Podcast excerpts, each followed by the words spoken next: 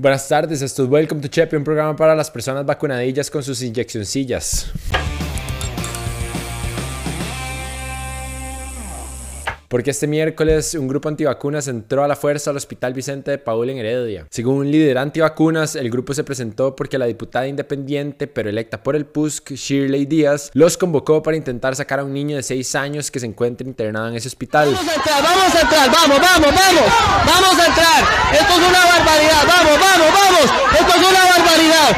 Aquí etiquetamos, vamos. La directora del centro médico, Priscila Balmaceda, explicó que el niño ingresó por una patología respiratoria, por lo que dado los factores de riesgo y el contexto epidemiológico actual, se indicó por parte del médico que se le pusiera la vacuna contra el COVID-19. Para dar contexto, les recuerdo que el gobierno decretó como obligatoria la vacuna contra el COVID-19 para niñas y niños, el personal de salud y el cuerpo docente. Balmaceda afirmó, y cito, al niño se le detectó una situación que requirió de la intervención del Servicio de Trabajo Social, lo que asociado a la negativa de los padres a vacunar al niño derivó a solicitar el criterio por parte del Patronato Nacional de la Infancia. En el ingreso de los antivacunas se rompieron ventanas y se atacó a guardias de seguridad, por lo que la fuerza pública intervino y detuvo a seis personas. Ante este zafarrancho, la caja anunció que denunciará ante el Ministerio Público a las personas involucradas en estos hechos. Además, el director de la fuerza pública, Daniel Calderón, confirmó el arresto de Marco Albertazzi, más conocido como Cual Pandemia, luego de que se emitiera una orden de arresto por su participación en el ataque y luego de que se metiera un carro para intentar evadir que lo detuvieran. Cabe mencionar que Cual Pandemia publicó un video en redes sociales en el que amenazó con visitar las casas de los magistrados una por una. Y me gustaría escuchar qué tienen que decir los profesionales en psicología sobre personas como estas tan obsesionadas con llamar la atención. Y bueno, ya sabemos que la estupidez no discrimina, pero capaz debería de tener límites, ¿no? Me parece inaceptable e indignante que un grupo de personas entre a hacer un desastre a un hospital donde hay personas enfermas, vulnerables, convalecientes, en medio de tratamientos difíciles y además con familias pasando por momentos complicados. Me parece sumamente decadente que una diputada sea parte de esto y me parece que ella debería enfrentar consecuencias también. Por otro lado, no es sorpresa que esto pase en Costa Rica porque sucede en diferentes países a lo largo del mundo. Me parece que definitivamente la pandemia nos ha enseñado nuestra incapacidad como humanidad de actuar como colectivo. Siempre parece ser que vamos a tener diferencias y que nos vamos a dividir por múltiples razones. Tal vez esa es nuestra naturaleza y simplemente tenemos que aceptar esa cruda y triste realidad. No sé, ustedes qué piensan. Justo cuando uno pensaba que no había otra forma en la que el PAC se pudiera hundir más a sí mismo, Carlos Alvarado excede toda expectativa, dejando claro que no tiene ninguna intención de que su legado sea uno positivo. Este jueves, justo antes de empezar a grabar, nos llegó la noticia de que Alvarado vetó parcialmente el proyecto de cannabis medicinal y con fines industriales con la tibieza y contradicción que han caracterizado a este gobierno por los últimos cuatro años. Una noticia que nos deja con más preguntas que respuestas sobre las razones que pueda tener el presidente para hacer semejante cosa. Esto porque, como bien explica el periodista del medio medio del fino, Luis Manuel Madrigal, al vetar parcialmente la ley, Carlos Alvarado queda del lado de una minoría representada principalmente por tendencias religiosas, entre estos Restauración Nacional, la Iglesia Católica y la Federación Alianza Evangélica Costarricense. Cuando del otro lado, apoyando al proyecto, existió una extraña voluntad política colectiva que vio unidos a las bancadas de Liberación Nacional, el Frente Amplio y hasta el mismo partido oficialista, algo que no sobra decir casi nunca sucede. Encima, su propia fracción, su propio candidato presidencial y el mismo grupo de expertos que él llamó para que lo asesoraran o se pronunciaron en contra del veto o no realizaron apoyo al mismo. A mí de todo esto lo que me queda claro es la hipocresía del PAC al llamarse a sí mismo un partido progresista, un hecho que vale la pena recordar de cara a las elecciones cuando un partido o candidato les venga a vender una ideología o un concepto. Además, es imposible no notar cómo Carlos Alvarado decide vetar parcialmente este proyecto de ley justo en tiempo electoral. Ahora, si se utiliza este tema para politizarlo en la campaña electoral y divide a la población, se lo podremos agradecer al gobierno de Carlos Alvarado. Según explicaron los ministerios de Salud, Seguridad Pública, Agricultura y Ganadería, Presidencia y el Instituto Costarricense sobre Drogas, hay ciertos problemas con el texto aprobado. En total, ellos señalaron cuatro aspectos con los que no están de acuerdo. Primero, que la planta por sí sola no es un medicamento. En un comunicado de Casa Presidencial comunicaron que en el texto se trata a la planta del cannabis como un medicamento sin cumplir los parámetros científicos ni médicos mínimos para catalogarlo como tal. En relación a lo anterior y al autocultivo, el Ministerio de Salud, Daniel Salas, dijo esto. Imagínense que el paciente en la casa no tiene la capacidad de, extraer ese componente activo como tiene que ser, de la forma como siempre hemos manejado seriamente lo que es un medicamento. Entonces, perfectamente el paciente puede exponerse a sobredosis, a consumir toda la planta, a dosis limitada. Sabemos que además la cannabis tiene un componente psicoactivo. Me parece que la palabra sobredosis es muy fuerte para referirse al uso de la marihuana, más que todo porque nunca nadie en la historia de la humanidad se ha muerto por una sobredosis de marihuana. Y yo sé que Daniel Salas no estaba hablando de muertes por sobredosis, pero generalmente la palabra sobredosis o las sobredosis están vinculadas con drogas pesadas. Nadie nunca dice algo como, uy, estoy preocupado por una sobredosis de lavanda, ¿verdad? Pero bueno, según el Ejecutivo, otro problema está en el autocultivo. Según explicaron, por la poca regulación del autocultivo que se plantea, es prácticamente imposible que las autoridades de salud y seguridad controlen ese cultivo, lo que se podría prestar para que personas intenten encubrir el cultivo de marihuana como si fuera cáñamo. Y al respecto, esto fue lo que dijo el ministro de Seguridad, Michael Soto. Sabemos que el crimen organizado utiliza técnicas de intimidación y amenazas mediante las cuales podrían eventualmente conseguir muchos dictámenes médicos para que muchas personas puedan sembrar la mata, la cantidad de plantas eh, que se eh, establezcan y tener en muchas casas de habitación, en muchos lugares, sembradíos de plantas que irían a dar al crimen organizado. ¿Cómo regulamos y cómo controlamos eso? Por su parte, en una entrevista para el medio de la Nación, el ministro Sala dijo que si se llegara a aprobar el texto como está, el ministerio tendría que batear, ya que no existen criterios para definir cuántas matas pueden tener un paciente. Bueno, o también se podrían poner a trabajar para no batear, se me ocurre. Pero bueno, el tercer argumento es que el texto quintuplica el nivel de THC recomendado. La concentración máxima de THC recomendada por la OMS y países europeos es del 0,2 y el proyecto actual lleva a este un límite de hasta 1%. Si se llegara a producir y comercializar productos con alto nivel de concentración, habría que dejar de considerarlos como drogas blandas. Lo que nos lleva al cuarto punto, según el Ejecutivo, el texto va en contra de la normativa internacional asumida por Costa Rica. En la conferencia de prensa, los ministros aseguraron que desde el inicio de las consultas, diversas autoridades autoridades han sido insistentes en que el proyecto va contra diferentes convenciones a las que se ha adherido el país, como la Convención Única sobre Estupefacientes de las Naciones Unidas o la Convención de las Naciones Unidas contra el Narcotráfico Ilícito de Estupefacientes y Sustancias Psicotrópicas. Según explicó la ministra de la Presidencia, Janina Dinarte, específicamente están en contra de los artículos 25 y 26 de la ley, que son en los que se habla del autoconsumo y autocultivo. Según ella, estos temas no fueron discutidos y no forman parte de la motivación original del proyecto. Además, aclaró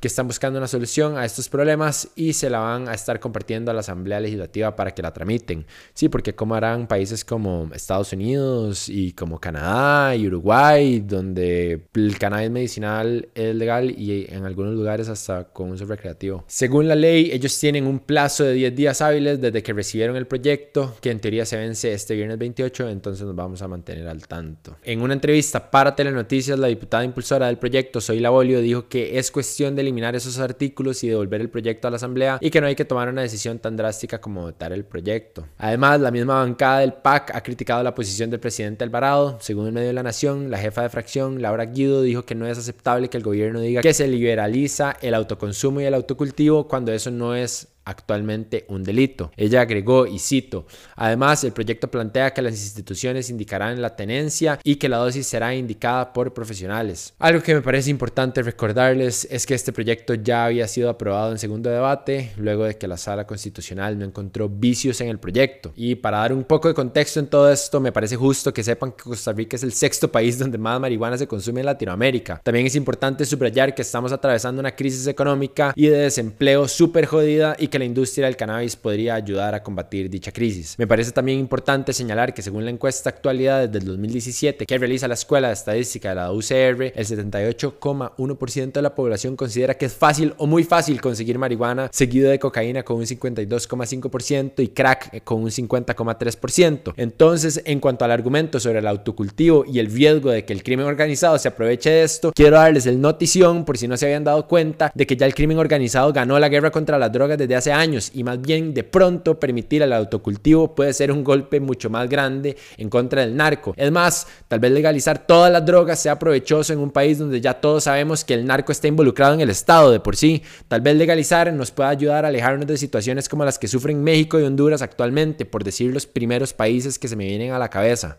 Al final de cuentas, lo que me molesta es que no presenten argumentos más válidos y con profundidad como las posibles enfermedades mentales que el consumo de THC puede llegar a disparar. De hecho, en uno de los formatos nuevos que tenemos para las elecciones, tenemos un foro llamado Perspectivas en el que cuatro ciudadanos discuten temas relevantes para el país y tenemos uno que va a salir en las próximas semanas sobre la legalización del cannabis con fines medicinales e industriales y sobre la legalización del cannabis con fines recreativos. ¿Ustedes qué opinan sobre todo el tema del cannabis medicinal y con fines industriales? En otros temas, finalmente los diputados aprobaron en primer debate el proyecto de ley para limitar la reelección indefinida de alcaldes. Para refrescarle la memoria, este proyecto lo que propone es que los alcaldes solo se puedan reelegir de manera consecutiva por dos periodos. Pasados esos ocho años, van a tener que esperar otros ocho años para volver a postularse por el puesto. En ese interín tampoco van a poder ocupar ningún cargo de elección popular, incluido el de regidores o síndicos. Lo mismo sucede con regidores, síndicos, intendentes, viceintendentes, concejales municipales, etc. La única diferencia es que ellos no van a tener que esperar ocho años para ejercer un puesto mayor al que tienen. Entonces, en síntesis, un concejal podría convertirse en alcalde, pero un alcalde no podría ser síndico. Volviendo a la votación, este proyecto fue aprobado con 40 votos a favor y uno en contra, que fue el de Pedro Muñoz del Partido de Unidad Social Cristiana. Lo raro de todo esto es que Muñoz llegara a votar. Además, se acordó enviar el proyecto a la Sala Constitucional tras una objeción del Tribunal Supremo de Elecciones. Según explicó el diputado liberacionista Carlos Ricardo Benavides, el Tribunal Supremo de Elecciones realizó la siguiente observación. Y cito, si bien los diputados tienen toda la potestad de ponerle un límite a la reelección, al tribunal le preocupa que prohibirle a estos funcionarios postularse para otros puestos municipales de elección popular sea una violación de sus derechos constitucionales. Pero bueno, ahora el siguiente paso es que los diputados envíen esa consulta y los magistrados tienen un mes para resolverla.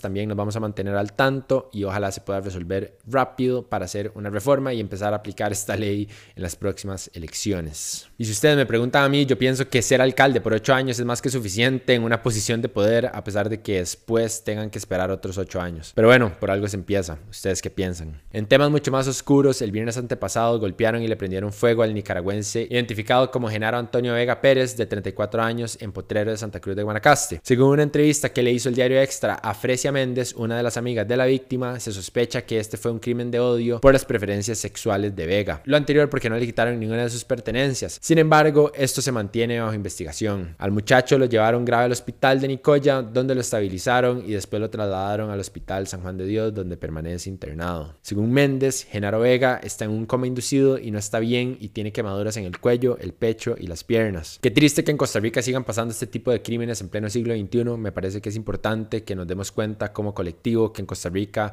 se dan crímenes de odio, casos de discriminación y abuso sexual para que empecemos a tomar conciencia que tal vez así podamos cambiar. En otro tema denso, esta semana inició el juicio en contra del excura Mauricio Víquez. Antes de seguir, un poco de contexto. En octubre del 2018 se presentó la primera denuncia contra Mauricio Víquez por la supuesta violación contra un niño en el 2003, cuando ejercía como sacerdote en la parroquia de San Juan Bautista de Patarrá de Desamparados. Tras esta primera denuncia, tres personas más se sumaron y presentaron la de ellos. En su momento no se pudo notificar a Víquez ya que salió huyendo del país el 7 de enero del 2019, luego de que el tribunal canónico le informara sobre los procesos penales en su contra. El 19 de febrero del 2019 el Tribunal Penal de Desamparados giró una orden de captura internacional y se le incluyó en la lista de los más buscados del Interpol. Según las fuentes judiciales, Víquez viajó a Panamá y luego a México para esconderse. El 25 de febrero del 2019, el Vaticano decidió expulsar a Víquez de la iglesia. Es hasta el 18 de agosto del 2019 que las autoridades lograron encontrar a Víquez en Nuevo León, en México, para arrestarlo. Según explicaron las autoridades, lo lograron capturar gracias a las redes sociales, ya que el excura tenía tres perfiles en redes sociales en las que usaba su segundo nombre. Tras su arresto, estuvo detenido en México y hasta mayo del 2021 se logró su extradición al país. Una vez en Costa Rica, el juzgado de desamparados ordenó seis meses de prisión preventiva en el centro penitenciario de Pérez Celedón.